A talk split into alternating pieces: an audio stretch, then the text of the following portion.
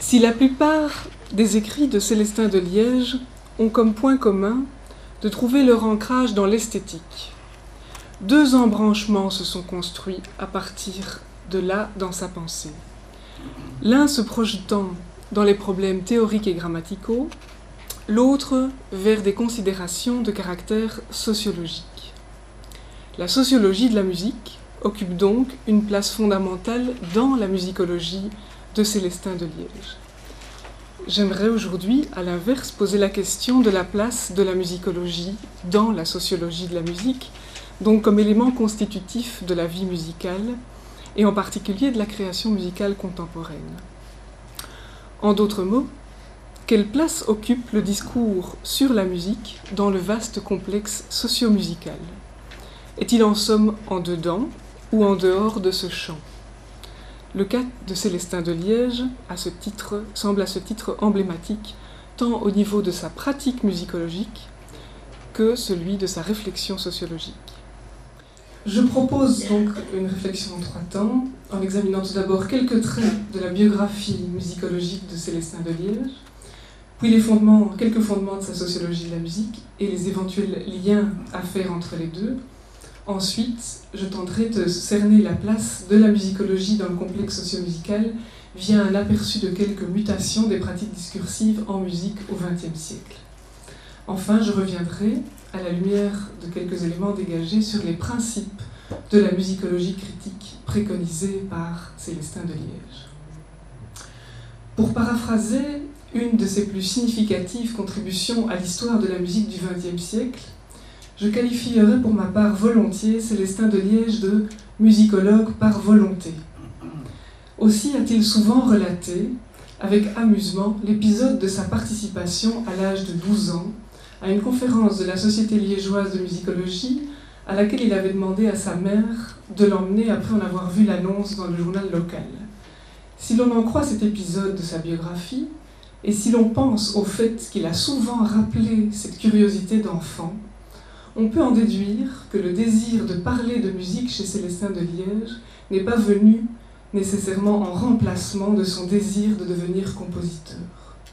Ce désir d'un savoir relatif à la musique s'est vraisemblablement imposé à lui très tôt pour devenir le lieu de son engagement pour la musique qu'il adossera plus tard à une dimension politique et philosophique. Au cours de sa formation musicale, De Liège s'est choisi des maîtres qui lui ressemblent pour leur intérêt devant la pensée musicale, principalement Froide Bise au Conservatoire de Liège et André Souris au Séminaire des Arts à Bruxelles.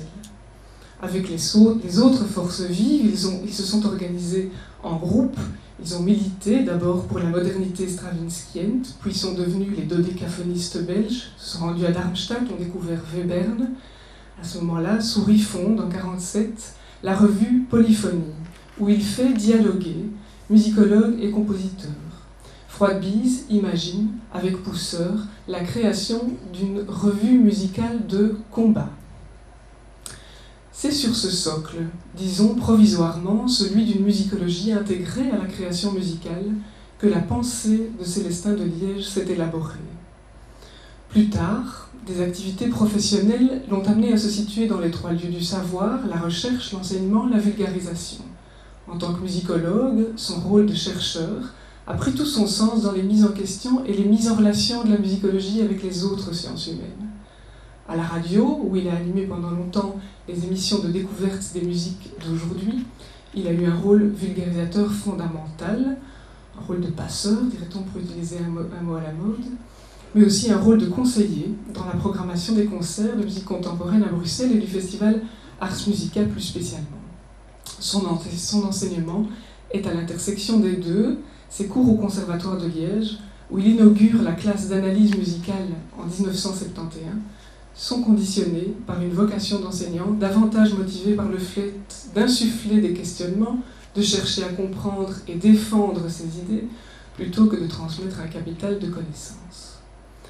Loin d'être un chercheur isolé, et de toute évidence ne fût-ce que devant les témoignages de gratitude de nombreux compositeurs qui ont souvent dit ce qu'il lui devait sur le plan réflexif, Célestin de Liège développe sa pensée avec les acteurs de la musique, compositeurs, musiciens, étudiants, intellectuels, avec une idée précise des liens qui devraient s'établir entre eux. Au fond, on le comprend aussi entre les lignes de ses écrits, la musicologie de Deliège ne se met pas à distance de la création musicale, ne la surplombe pas, mais se veut plutôt un jalon à part entière du complexe socio-musical, engagé dans la création musicale elle-même à un niveau propre qu'il reste à définir. Pour Célestin de Liège, cette question de l'engagement n'est pas subsidiaire. Dans un texte autobiographique rédigé en 1998, il fait aveu, cela n'étonnera personne, d'un haut tempérament de militant, qu'il tenait, dit-il, de son parrain, auquel il était très attaché, l'autre Célestin de Liège. Grand militant syndical, membre actif du Parti ouvrier belge à la fin du XIXe siècle, et qui s'était trouvé parmi les signataires de la fameuse charte de Carnion, définissant les valeurs du mouvement socialiste belge. Devant cet héritage plus que symbolique, la possibilité de l'engagement en musique a été une des premières questions fondamentales du jeune Célestin de Liège. Elle a trouvé ses premières réponses dans un texte de Sartre, celui de la préface que le philosophe consacre en 1950 à l'ouvrage L'artiste et sa conscience de René Lebovitz, son collègue des temps modernes. La revue des temps modernes.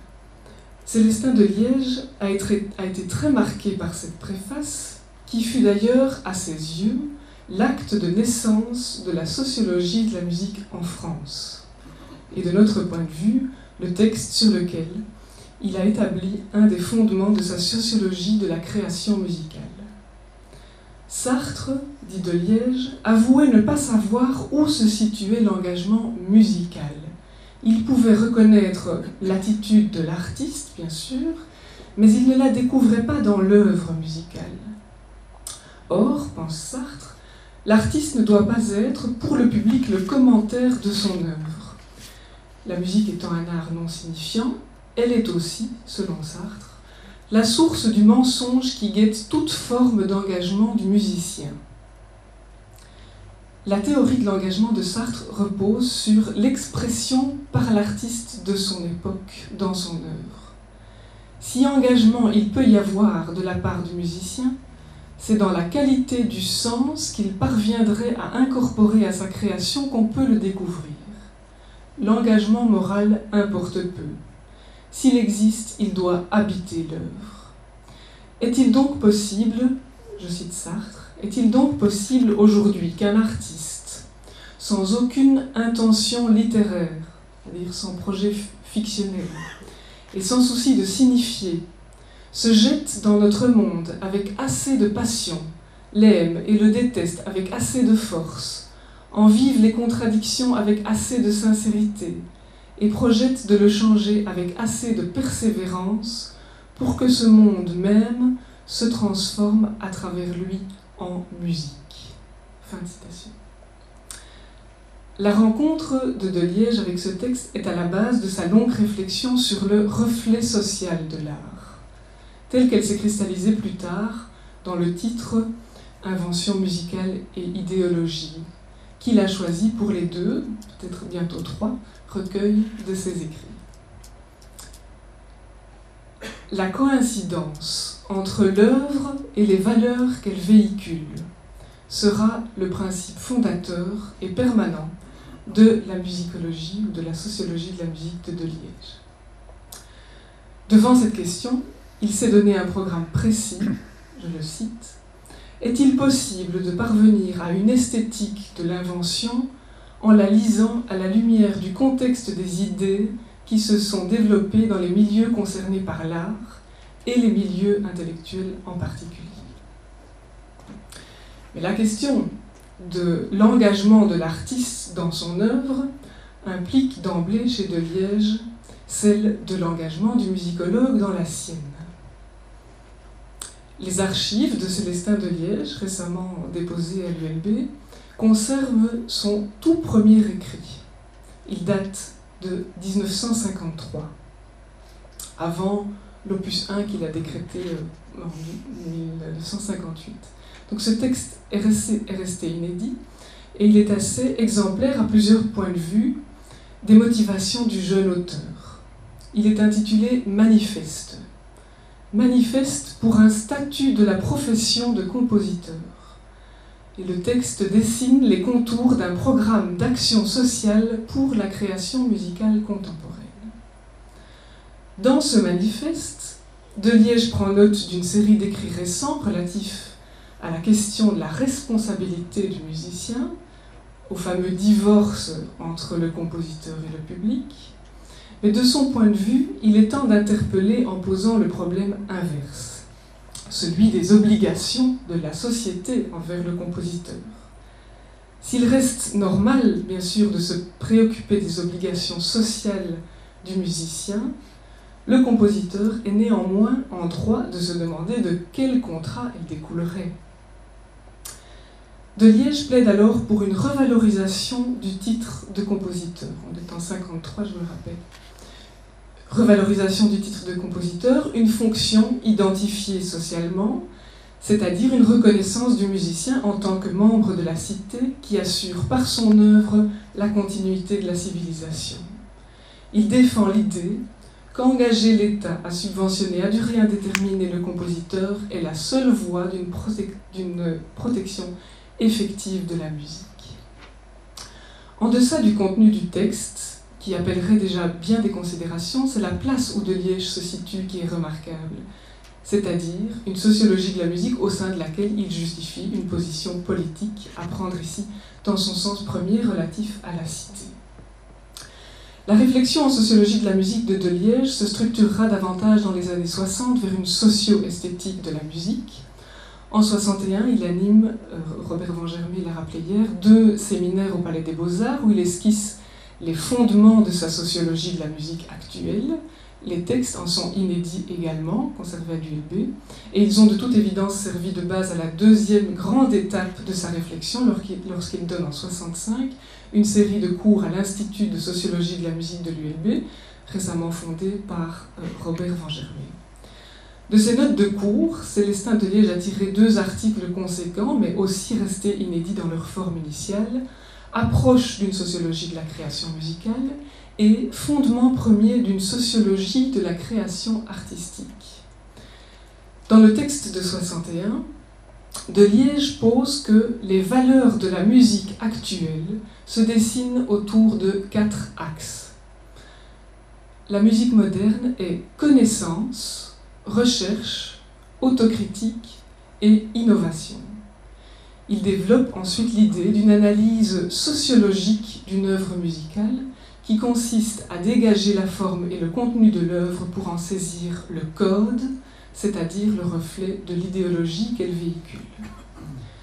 De Liège ajoute bientôt une dimension historique structurante dans sa réflexion en sociologie, pardon, de sa réflexion en socio-esthétique.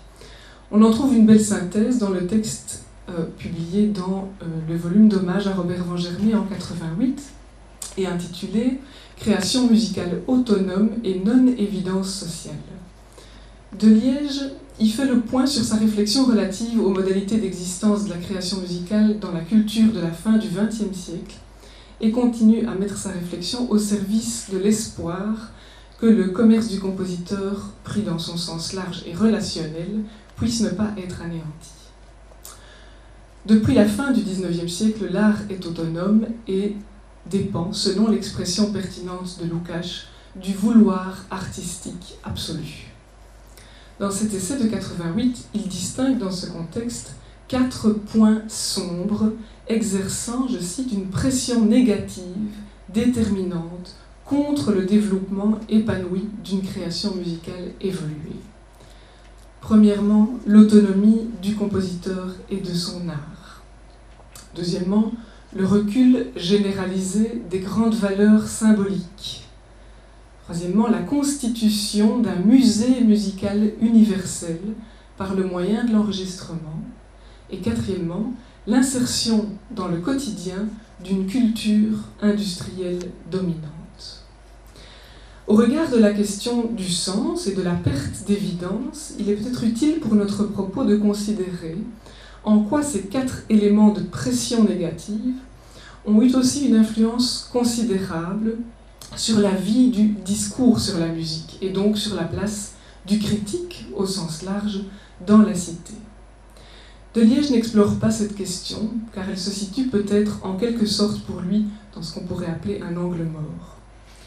Cependant, la question du recul de la critique musicale ou de la démission progressive au XXe siècle de la critique musicale devant l'individualisation des langages musicaux et leurs conséquences, c'est-à-dire son retrait de la cité, pour reprendre cette métaphore, est une dimension non négligeable de la sociologie des musiques du XXe siècle. Je propose donc de passer par un bref aperçu de quelques mutations que connaît le discours sur la musique au XXe siècle, où se situe-t-il, où se réfugie-t-il peut-être, et quelles en deviennent les fonctions, les fonctions sociales en particulier, avant de les confronter au principe de la musicologie critique de Deleuze.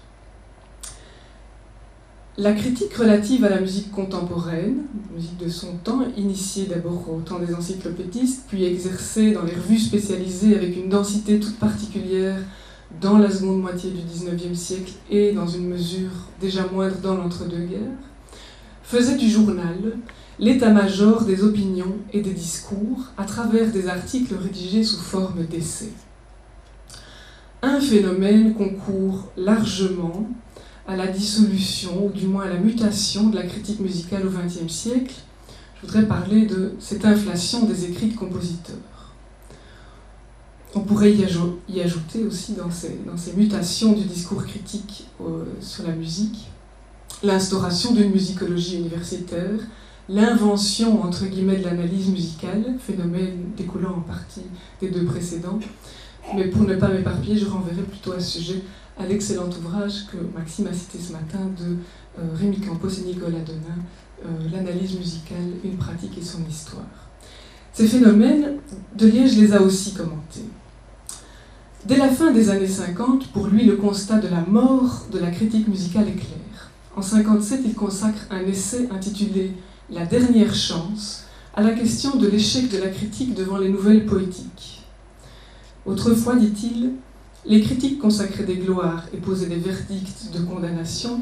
Que reste-t-il de ces prophéties sans lendemain? Pour le public, une méfiance exagérée envers tout jugement émis sans un certain recul dans le temps, et pour eux, une terrible mise en garde qui donne peur, hélas, sans apporter la science. Aujourd'hui, les critiques n'assument plus leur opinion. Fin de citation.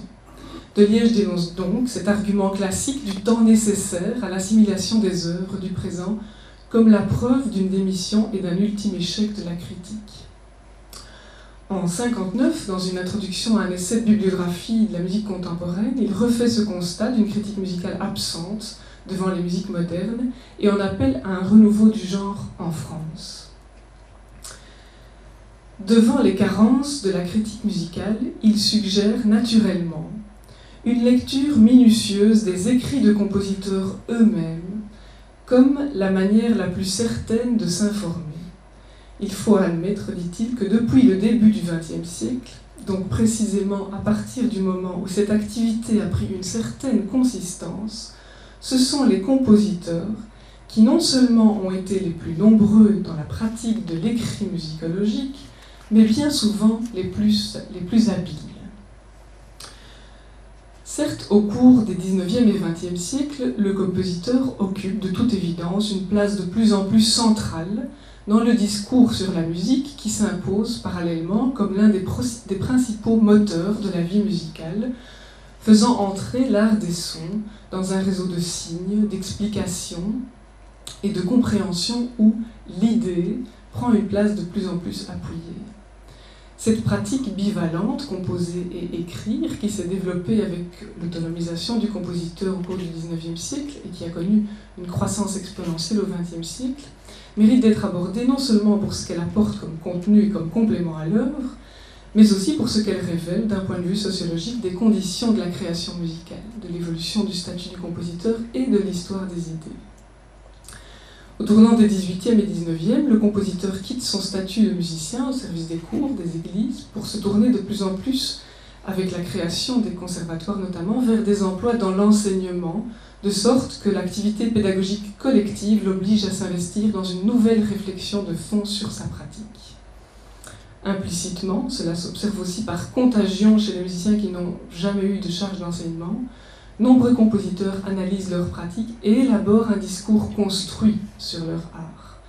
Leurs écrits témoignent d'une volonté de penser la musique sous l'angle d'un objet intellectuel qui est le reflet de prise de position éthique, politique, épistémologique aussi bien qu'esthétique.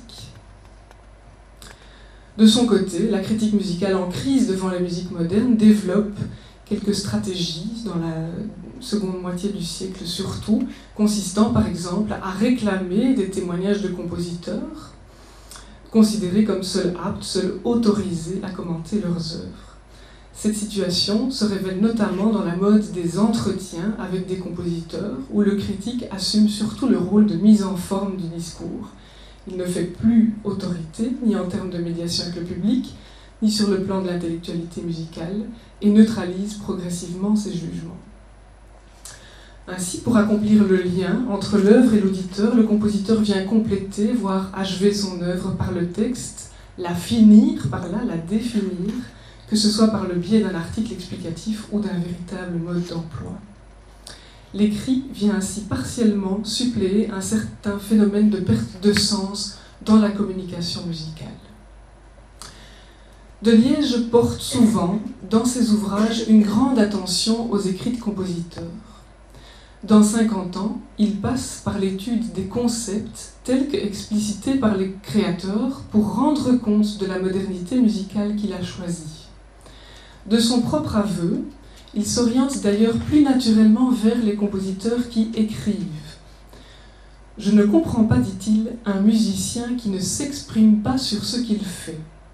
Je peux le comprendre dans l'Ancien Régime, parce qu'il y avait une soumission des créateurs employés dans un cadre bien déterminé. Mais à partir du moment où le musicien est freelance, comme on dirait aujourd'hui, je ne vois pas pourquoi il ne s'exprime pas. Là, pour moi, il y a manque. Pour De Liège, le concept est son terrain de discussion avec le compositeur. Il le décrit d'ailleurs euh, dans son article Le duel de l'image et du concept. Je dialogue avec Berlioz, bien que je ne l'ai jamais connu. Je dialogue avec Stravinsky, avec Liszt, avec Schoenberg. De Liège n'est évidemment pas naïf devant les limites de l'auto-justification. Mais de quelle stratégie relèvent au fond les écrits de compositeurs? Une musicologie critique, critique des sources, pourrait aussi voir dans ce genre d'écrits, bien sûr, le lieu d'une représentation de soi, d'une inscription dans l'histoire, d'une interprétation fixée par le point naturel de l'autorité ou d'une parole de créateur spontanément sacralisée. Peut-être même sont-ils tout simplement plus vendeurs.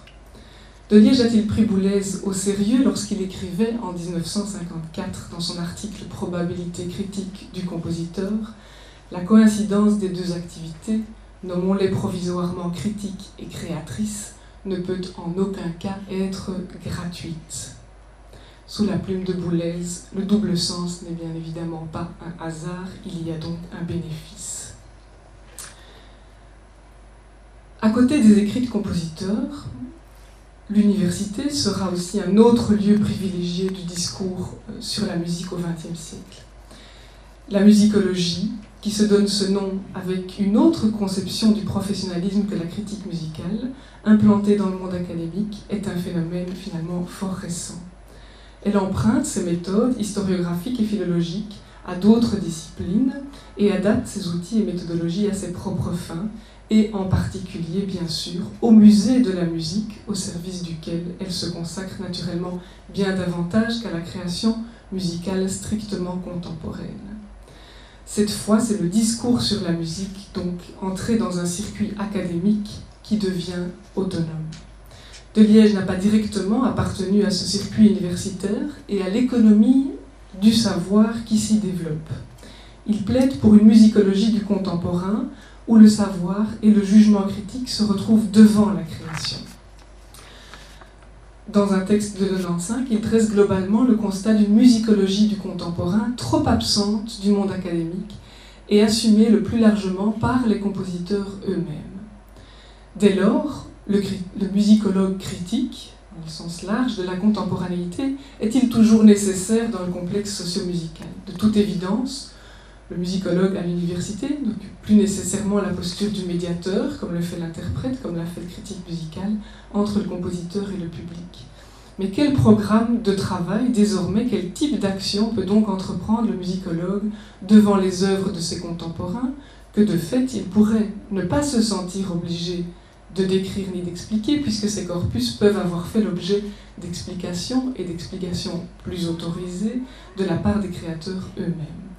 Devant ces questions, donc, quels sont les principes de cette musicologie critique de De Liège au tournant des 20e et 21e siècles?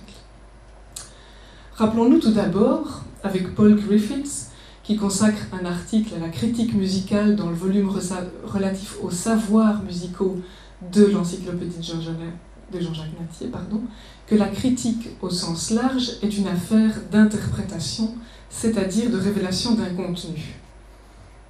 À côté de l'interprète exécutant qui donne corps à la musique, il y a donc celui qui lui donne sens, et de ce point de vue, le critique peut se concevoir comme un auxiliaire du compositeur au même titre que l'exécutant musicien. De Liège croit en cette nécessité de cet interprète musicologue comme auxiliaire du compositeur. En cela, il lui confère une place essentielle dans les éléments structurants d'une sociologie de la création musicale. À partir de son texte de, 1995 déjà cité, Musicologue de la contemporanéité, je déduirai trois principes de sa musicologie critique, qu'il nomme d'ailleurs euh, clairement. Premièrement, la musicologie pardon, ne peut être neutre. Je le cite. S'il adopte une position ne dépassant pas le simple constat, se ralliant par éclectisme ou fair-play à tous les courants, le musicologue ne se sera comporté ni en auxiliaire ni en guide. Il aura renforcé l'obscurantisme et la confusion.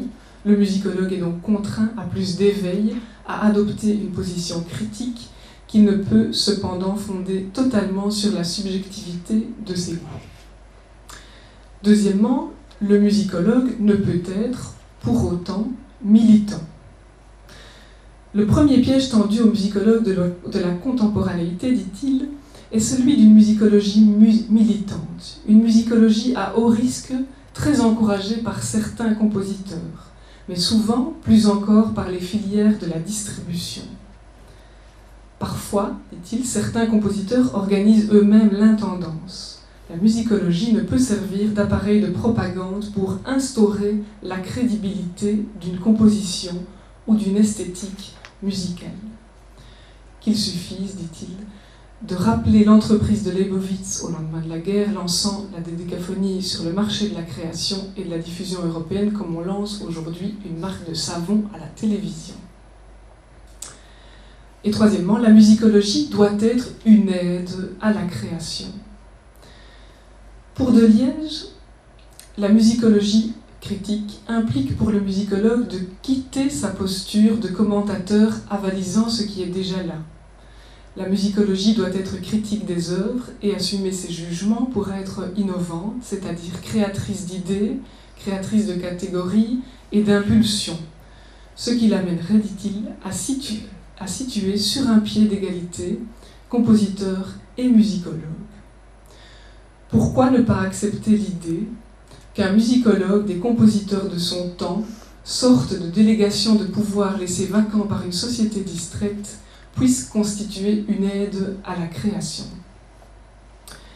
L'hypothèse de cette position d'égalité entre le compositeur et le musicologue a quelque chose certainement d'audacieux, d'exigeant, de moderne peut-être, pas si illusoire finalement devant certaines situations actuelles. Au schéma traditionnellement linéaire de la création musicale, où l'œuvre transite du compositeur vers l'interprète, vers l'auditeur et la critique, de Liège propose, en somme, indirectement, un schéma triangulaire où un savoir circule entre le compositeur, l'œuvre et ses interprètes dans le double sens établi. Le musicologue devrait situer son discours à l'endroit où il favorise au mieux la circulation de l'idée et la recherche de sens. Dans l'expérience vécue par De Liège à la fin des années 40 et au début des années 50, tout ne se passait-il pas exactement selon cette causalité circulaire? Les compositeurs, disons Boulez, impactent alors sur les musicologues de Liège, lesquels renvoient leur énergie intellectuelle.